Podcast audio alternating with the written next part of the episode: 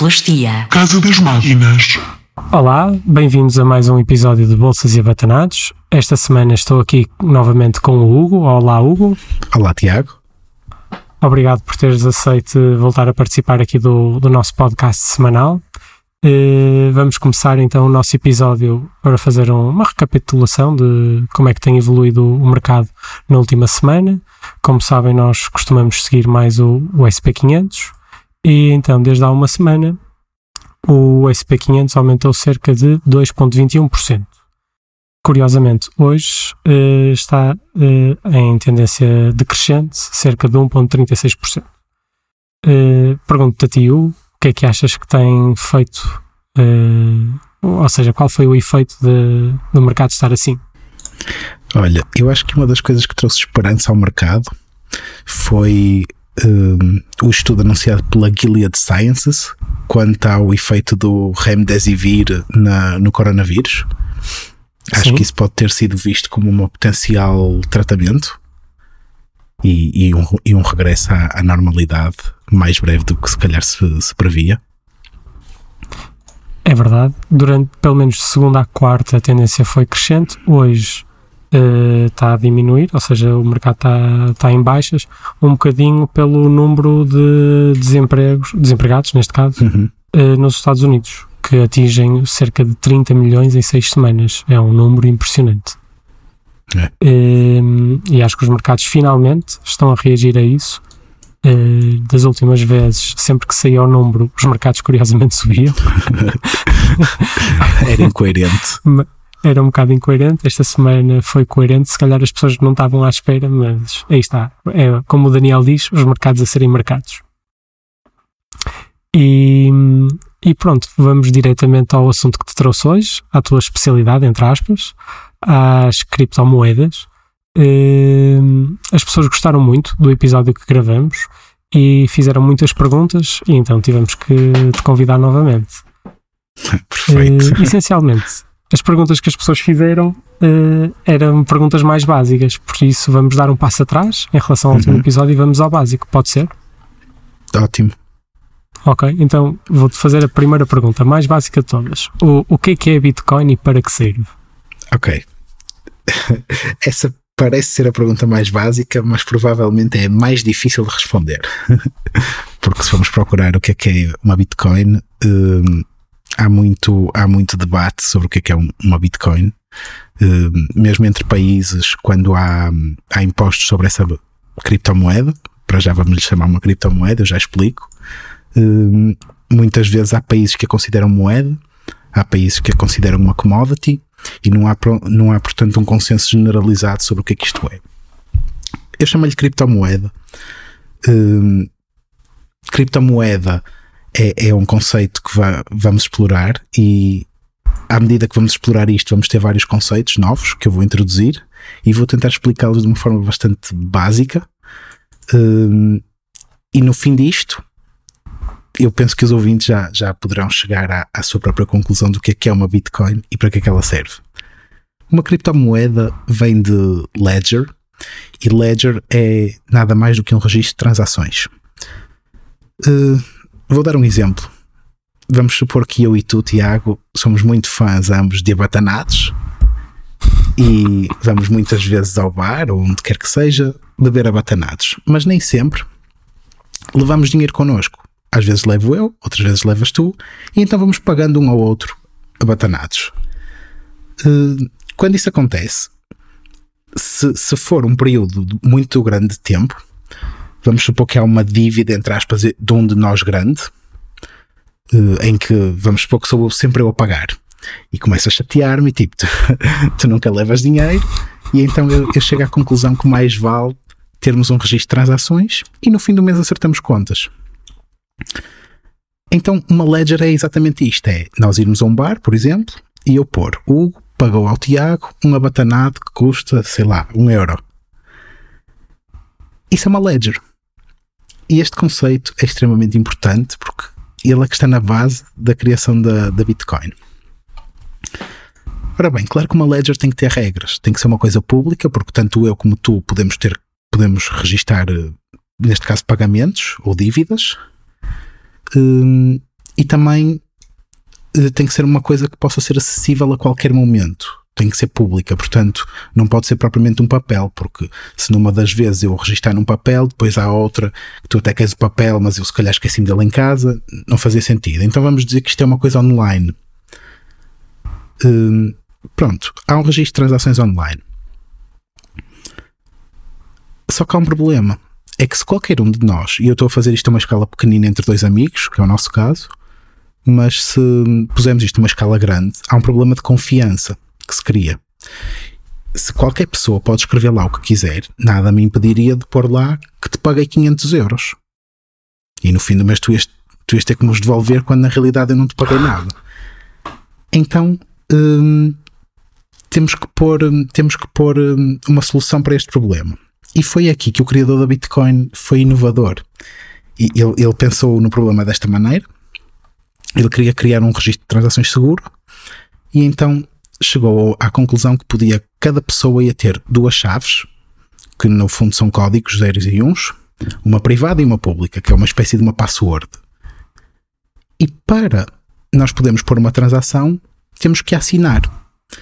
Isto traz muitos problemas técnicos que eu não vou, não vou entrar em detalhe, não vale a pena neste, neste podcast, mas basicamente ele criou uma forma de nós fazermos transações eh, completamente segura, inviolável, é matematicamente impossível violá-la a menos que se controle mais de metade da rede.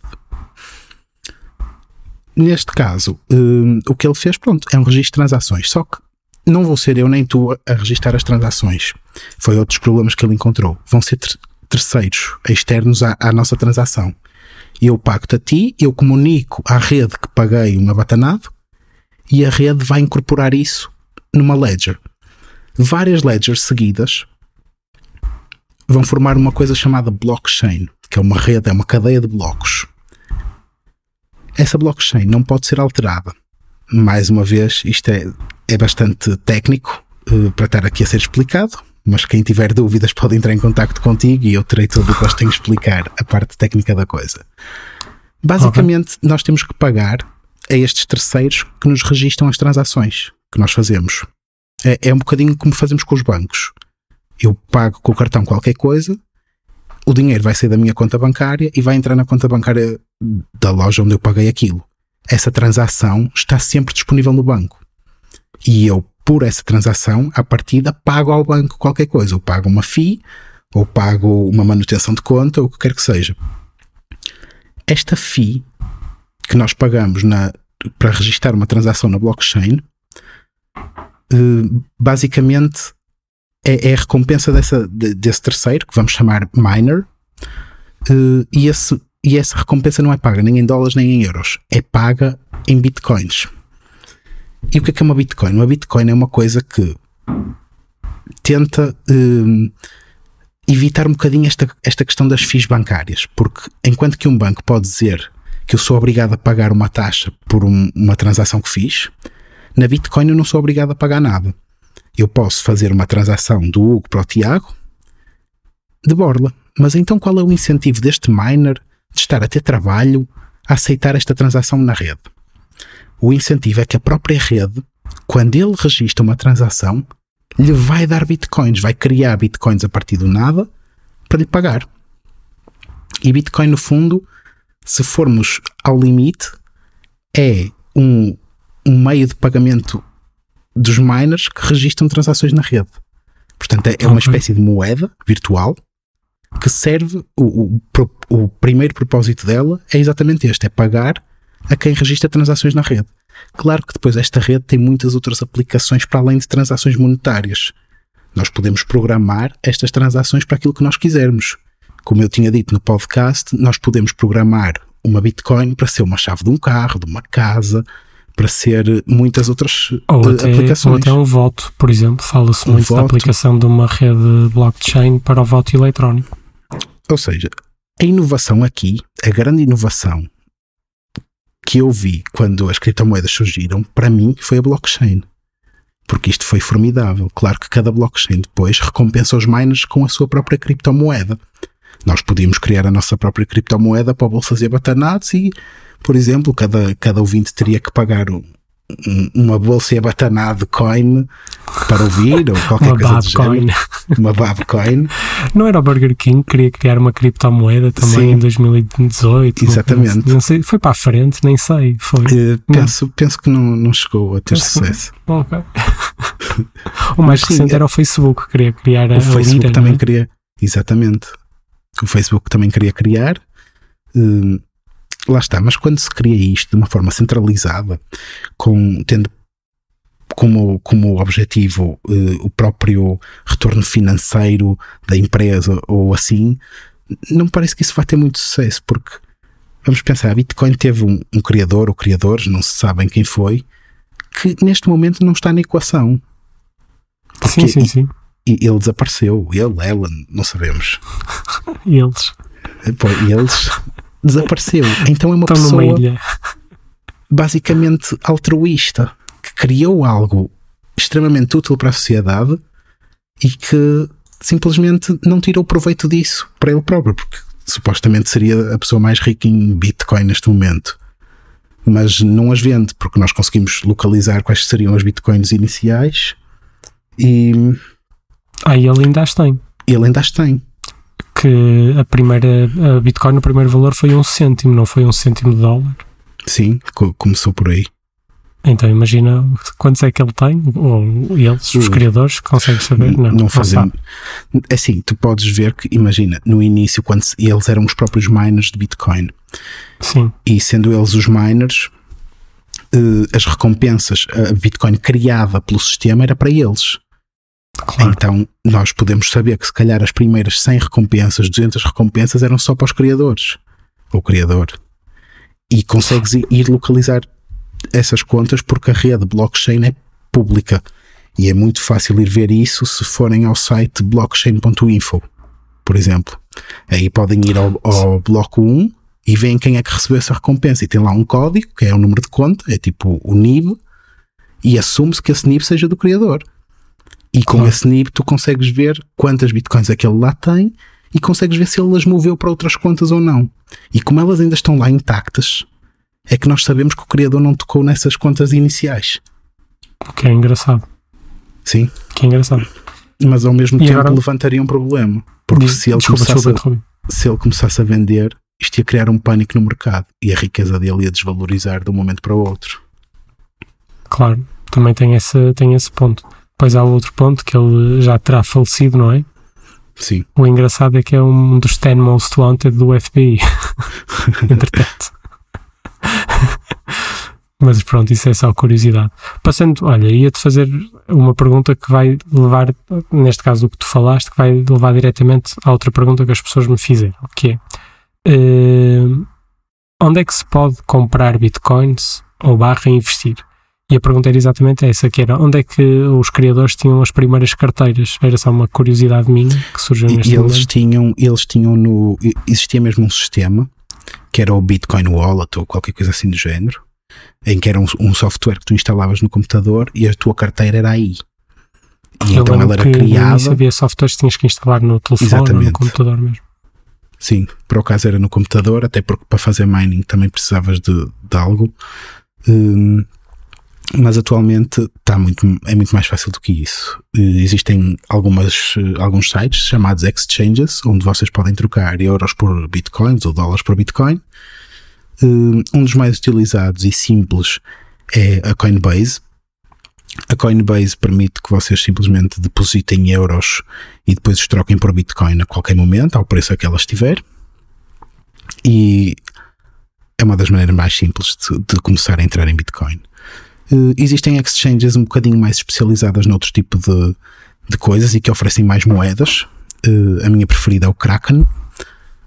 Não temos publicidade para nenhuma destas para já. Eh, falamos de Sim, experiência sim. própria. Eh, o Kraken oferece já outro tipo de, de produtos, oferece muitas mais criptomoedas que a, que a Coinbase e oferece também meios distintos de investir nessas próprias moedas. E, ou seja, Coinbase, Kraken, depois há outras exchanges. Eh, o que varia então em parte é o que fazer com. Ou seja, o que a pessoa pretende fazer com tipo de investimento. Coinbase só dá para comprar e vender, não é? Exatamente, sim. Enquanto que o Kraken tu podes fazer mais do que comprar e vender. Ou seja, como é que, o que é que uma pessoa pode fazer, tipo de, que tipo de investimento pode fazer em criptomoedas? À semelhança do que acontece nos mercados financeiros convencionais, hum, nós temos aqui vários tipos de produtos eh, para transacionar criptomoedas. Temos o comprar, esperar que ela valorize e vender, e isso o Coinbase é, seria ideal, é o mais fácil. Uh, aí isso chama-se buy and hold. Comprar, esperar e vender mais tarde, alguns no futuro. Uh, depois existem opções de criptomoedas. E uma opção já é um produto que existe nos mercados convencionais que é um bocadinho mais avançado. Basicamente, eu não compro a criptomoeda em si, eu compro a opção de a comprar a um determinado preço. E no futuro eu posso executar essa opção. Ou seja, vamos dizer que eu hoje compro uma opção de Bitcoin a 8.700 dólares e amanhã ela vai para 16 mil dólares. Eu amanhã, se tiver essa opção, posso comprá-la na mesma a 8.700 dólares. Ou então posso vender okay. a minha opção a outra pessoa.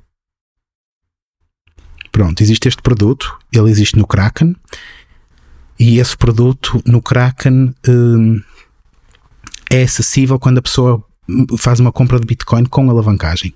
Portanto, se fizerem sem alavancagem, é na mesma buy and hold, como na Coinbase. Com alavancagem, hum, é uma opção, na realidade, aquilo em que estão a investir. Porque vocês não compram Bitcoin, vocês gastam euros para comprar um contrato. E esse contrato mais tarde é que pode ser executado e trocado por Bitcoins a um determinado preço pré-estabelecido. Okay. E a Portanto, terceira. Imagina que tu, só para fazer uma questão, uh, do que tu falaste das opções. Uh, estando a Bitcoin hoje, como tu disseste, a 8700, tu fazes uma opção uh, para comprar essa Bitcoin a 8700 euros, ou seja, imagina que ela amanhã chega aos 16 mil, tu podes comprar como estava a 8700 e ela de repente automaticamente já vale os 16 mil, portanto Exatamente. terias o dobro de, mais ou menos, Sim. o dobro de, de lucro, não é? Dependendo também da. Mas isso também depende da alavancagem que fazes ou não? A alavancagem uh, funciona de uma maneira simples. Vamos dizer que eu tenho mil euros para investir. Se eu tiver mil euros, eu, eu não posso comprar uma Bitcoin. Eu compro cerca de um oitavo de Bitcoin. Mas se eu alavancar os meus mil euros a oito vezes, eu deixei de ter mil euros, eu passo a ter oito mil euros eu já compro praticamente uma Bitcoin. Mas de onde é que vem este dinheiro? Estes 7 mil euros que eu não tenho na conta e que de repente consigo ter acesso a eles. Basicamente, o mercado, ou o Kraken, empresta-vos, entre aspas, esse dinheiro. Isto, isto são contas à margem, são, são coisas um bocadinho complexas para se explicar em pouco tempo, mas no fundo é como se fosse um empréstimo de dinheiro eh, em que o vosso lucro aumenta, eh, neste caso, 8 vezes, porque vocês tinham mil euros e de repente têm 8 mil mas o vosso risco também aumenta mil, oito vezes. Ou seja, por cada euro que a Bitcoin suba, vocês estão a ganhar oito vezes mais do que na vossa posição sem alavancagem. Mas por cada euro que desça, vocês também perdem oito vezes menos. E uma das perguntas que me costumam fazer é: Ah, mas então se aquilo descer muito e eu perder os meus mil euros, eu depois vou ter que também pagar os sete mil que pedi emprestados se os perder? A resposta é não. Vocês não podem perder aquilo que não têm. O que acontece é, se neste, neste nosso exemplo vamos supor que Bitcoin está a 8 mil, vocês tinham mil euros, compram uma Bitcoin.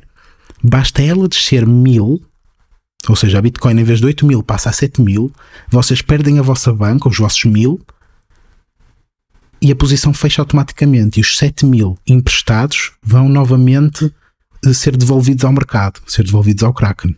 Portanto, vocês nunca podem perder o dinheiro que vos é emprestado, só podem perder o que têm lá. Claro que okay. quanto maior a alavancagem, maior risco, claro. mais rápido podem perder. E para isso, enquanto a ordem está a ser uh, não é executada, enquanto a ordem está vigente, tu pagas uma fee uh, à exchange, não é? Sim. Para ter essa ordem seja, vigente. Pela exchange vos estar a emprestar dinheiro, vocês pagam, de, no caso do Kraken, de 4 em 4 horas uma taxa. A taxa penso que sejam 0,16% do valor total da vossa posição. Ou seja, não é muito, são taxas irrisórias à partida, mas são de 4 em 4 horas. Portanto, no, se, se, quiserem uma posição durante muito tempo, uma semana, um mês, um ano, isto pode começar a, a custar-vos bastante. Claro. Ok. E que mais opções temos, entre aspas? A, a, a terceiro método de investirem em criptomoedas é, são futuros. Também existem, vocês falaram nos futuros do petróleo no, Exatamente. no outro episódio. No episódio. Exatamente. Portanto, também existem em criptomoedas, existem futuros a prazo, uh, em que têm futuros, por exemplo, trimestrais ou de seis em seis meses, semestrais, e têm futuros perpétuos, que são os, os futuros mais líquidos. Neste caso, vocês não estão a comprar propriamente a Bitcoin, nenhuma opção de a comprar, vocês estão a, a comprar o preço futuro dela. Vocês estão a, a, a dizer que, que, alguns no futuro, ela vai atingir aquele preço e vocês vão ganhar a diferença para o preço de hoje. Ok. Uh, o Kraken também oferece, também oferece futuros alavancados. Uh, tem uma parte própria lá, que é Kraken Futures. Uh, uma das exchanges mais conhecidas de futuros é também a BitMEX, mas essa é só mesmo para futuros e vocês só podem colocar lá bitcoins, ou seja, a BitMEX não transaciona nem euros nem dólares, só transaciona bitcoins e, e mais algumas moedas. Okay. Já o Kraken uh, nos futuros também e, só aceita Bitcoin. E podes Mas, dar um exemplo sobre futuros, ou seja, uma, um exemplo de uma ordem que tu podes colocar? De uma ordem. Nos futuros vocês podem apostar a favor ou contra, assim okay. como nas opções. isto torna-se interessante porque se acharem que o preço vai cair, vocês podem apostar na queda do, do preço da moeda. E aí, quanto mais ele cair, mais vocês estarão a ganhar. É uma das coisas que no, no sistema convencional de compra e venda de um produto eh, não é permitido. Por exemplo, quando há buy and hold, não existe um sell and hold. Sim, realmente nunca tinha pensado nessa situação, não é? Ah, um sell and hold era, é contraditório neste caso. Se, okay. Lá está, se estiveres em futuros, faz sentido. Sim, sim, sim, completamente, completamente. Uh, só para dizer aos nossos ouvintes que isto são formas de investir uh, que acarretam um risco muito grande, não é? Muito, grande mesmo. Uh, se no, nos investimentos normais existe a possibilidade de perder o capital, e quando eu digo investimentos normais, não me estou a referir a depósitos a prazo, mas sim a ações e ETFs Uh, aqui então o risco é ainda maior, não é? Sobretudo na parte de opções e futuros. Acho que foi bastante esclarecedor, acho que foi. abordaste basicamente aquilo que eu achava necessário para esclarecer as pessoas. De certeza que isto vai convidar a um, a um novo episódio. Espero que estejas disponível a voltar. Estarei uh, sempre para nós te chatearmos mais um bocado. E, e acho que podemos arrumar este assunto. E vou-te perguntar se dentro desta, desta área se recomendas alguma série, algum documentário, série, não sei, mas algum documentário ou hum, algum livro. Que... Recomendo um livro. Okay. Novamente um livro. Até porque não, não há assim muita coisa ainda de decente sobre Bitcoin sobre criptomoedas, mas há uma pessoa que, de, que se dedica inteiramente a estudar criptomoedas, em particular Bitcoin, já há muitos anos, que é o Andreas Antonopoulos, ele é grego. E o primeiro o livro Daniel que ele escreveu, um livro dele sobre conferências, não sei se é O Internet of Money. Exatamente. É, é esse livro. Era esse que dizer. É Mas esse. aquilo tem dois volumes, não é? Tem duas partes. Sim, tem, tem duas partes. Eu estou a ler a primeira e ele, a segunda parte foi, foi lançada mais tarde. Ok, concordo, é, eu estou a gostar bastante. Estou a ler Mesmo as conferências coisa... dele são muito interessantes de se verem no YouTube. Elas estão lá disponíveis. Ok, então temos aqui dois bons conselhos: conferências no YouTube e, e o Internet of Money. Eh, Exatamente. Por acaso já viste um documentário na Netflix sobre Bitcoin? Não, descobri-o há uns dias, só que ainda não ouvi.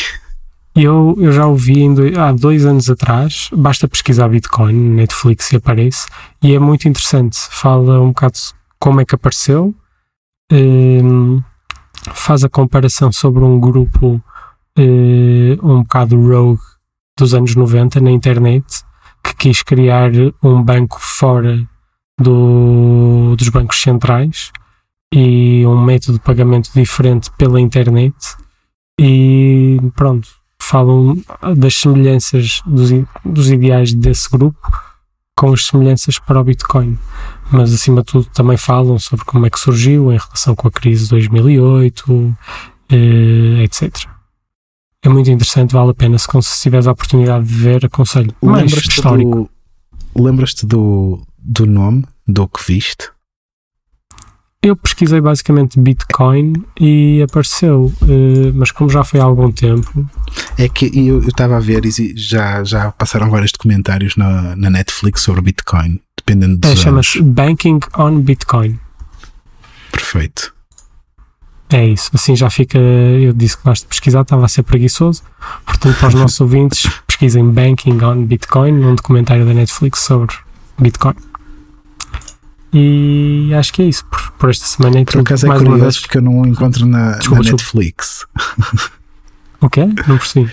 Eu não sei se eles o retiraram, mas eu estou na Netflix e não encontro bem E não encontras? Que chatice. Olha, Penso que possam ter tirado. Em 2018 estava e vi e aconselho. Pronto. Mas hoje em dia na internet arranja-se tudo, não é? Sim. Desculpa ter-te cortado a palavra. Uh, não, mais não, uma vez, obrigado. Obrigado por teres vindo. Uh, fica já o convite para próximas sessões para abordarmos outros temas sobre criptomoedas. E, e temos que agradecer novamente ao, ao Diogo Semedo pela, pelo fantástico trabalho, que é graças a ele que nós nos conhecemos também, não é? Exatamente, sim. Já sabem, sigam a Casa das Máquinas no, no Instagram e já sabem também onde nos encontrarem. Obrigado por nos ouvirem e até para a semana.